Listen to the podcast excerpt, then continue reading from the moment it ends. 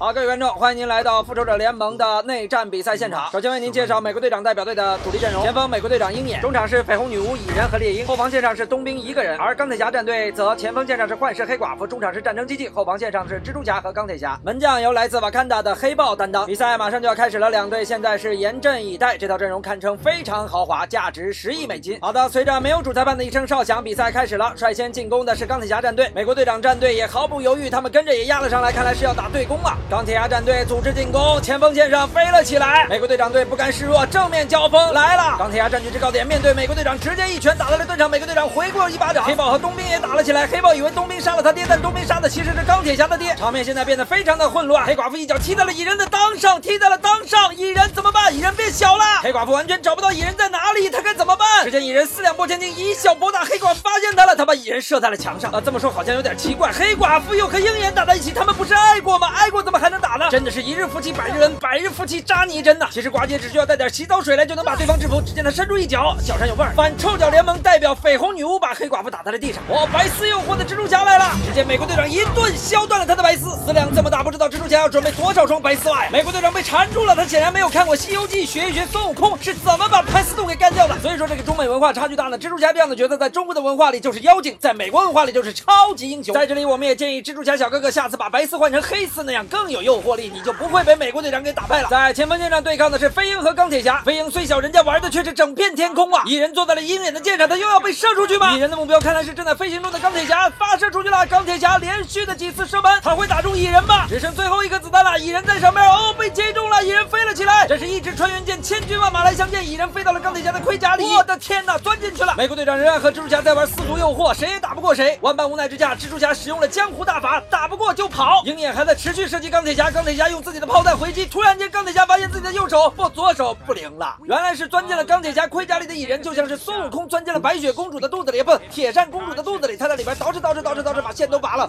钢铁侠突然觉得肠胃不适，而且好像要灭。突然间，蚁人看到了洪水过来，难道是钢铁侠吓尿了吗？吓尿了吗？蚁人在拼命的跑，不能被淹到啊！可是。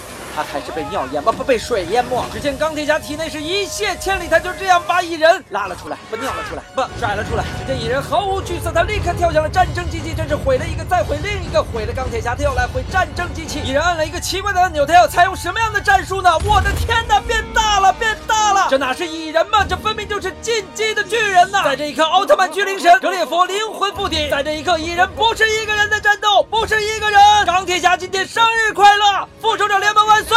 这场比赛是由王涛为您解说的，再见。